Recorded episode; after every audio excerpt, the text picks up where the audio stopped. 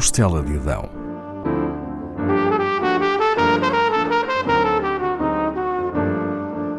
Com Paula Castelar.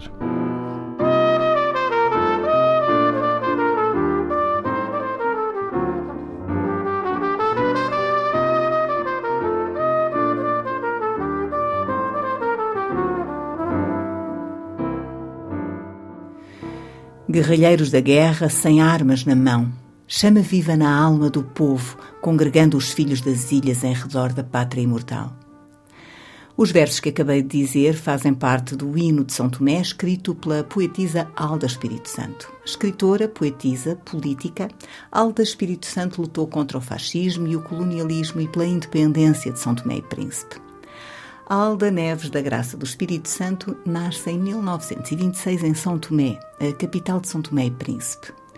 Filha de uma professora primária e de um funcionário dos Correios, passa a infância na cidade onde nasceu, mas na década de 40 ruma à metrópole com a família.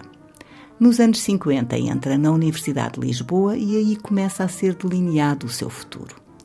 Frequenta a casa dos estudantes do Império, e torna-se amiga de figuras que se tornarão líderes de movimentos de independência das colónias. É próxima de Agostinho Neto, Amilcar Cabral, Francisco José Tenreiro, Marcelino dos Santos e Mário Pinto de Andrade. Além de ir a encontros na casa dos estudantes do Império, também promove reuniões na residência da sua família. Isso cimenta a sua consciência política, os seus conhecimentos sobre a África e a sua convicção de que é urgente a descolonização. Para melhor se dedicar à causa nacionalista, abandona o curso e em 1953 regressa a São Tomé, onde trabalha como professora e jornalista. No início desse ano dá-se um acontecimento terrível, ignorado pela maioria dos portugueses, mas que os santomenses conhecem bem, o massacre de Batepá, onde são assassinadas centenas de pessoas. Ainda se desconhece o número de mortos, muitos atirados para valas comuns. O responsável pela tragédia é Carlos Gorgulho, governador-geral de São Tomé. Quer mais homens para trabalhar na agricultura e nas obras públicas, a troco de nada. O governador dispensa a polícia, arma reclusos e alguns homens das roças e ordena o ataque. As novas milícias violam mulheres, arrastam os homens para campos de trabalho forçados, prendem, torturam, assassinam. Carlos Gorgulho é chamado a Lisboa e obrigado a demitir-se. De nada lhe serve argumentar que responder a uma revolta popular que tinha por base uma conspiração internacional comunista. Até o regime considerava que ultrapassara os limites. A horrenda carnificina uniria o povo no desejo de se libertar do jugo colonial. Alda Espírito Santo imortaliza o massacre através da escrita. Leio os três primeiros versos do poema que dedica à tragédia Onde estão os homens caçados neste vento de loucura? O sangue caindo em gotas na terra, homens morrendo no mato, e o sangue caindo, caindo. Alda Espírito Santo continua a ensinar, a escrever e a pugnar pelo fim do colonialismo em 1965, em Lisboa, é detida e levada para a prisão de Caxias.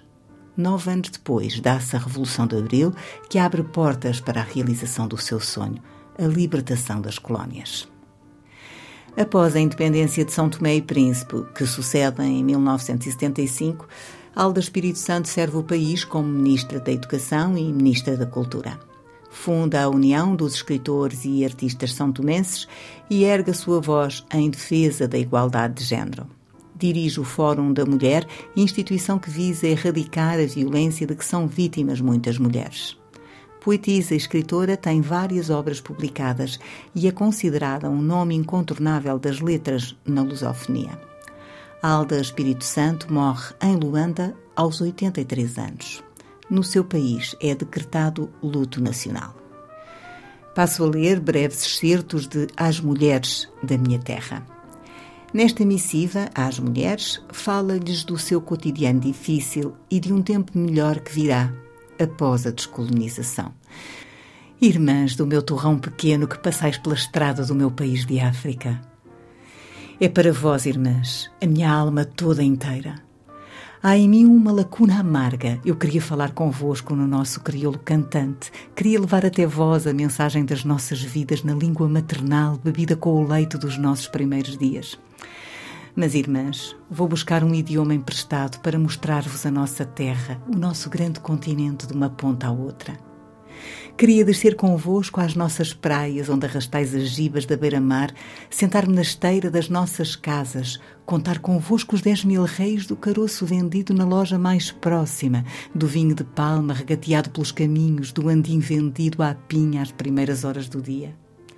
Queria também conversar com as lavadeiras dos nossos rios sobre a roupa de cada dia, sobre a saúde dos nossos filhos, ruídos pela febre, calcorreando léguas a caminho da escola.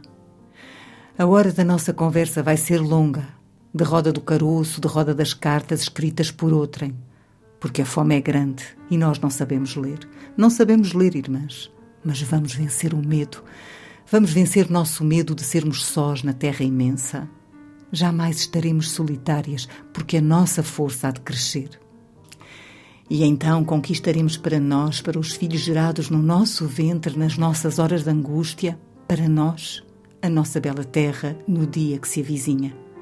Saindo das nossas bocas uma palavra bela, bela e silenciosa, a palavra mais bela ciciada no nosso crioulo, a palavra sem nome, entoada no silêncio num coro gigante, correndo ao longo das nossas cascatas, das cachoeiras mais distantes, o canto do silêncio, irmãs. Há de soar quando chegar a gravana. E por hoje, irmãs, aguardemos a gravana ao longo das nossas conversas, no serão das nossas casas sem nome.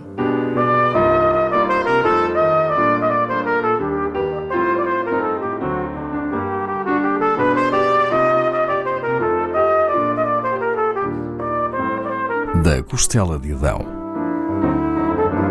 com Paula Castelar.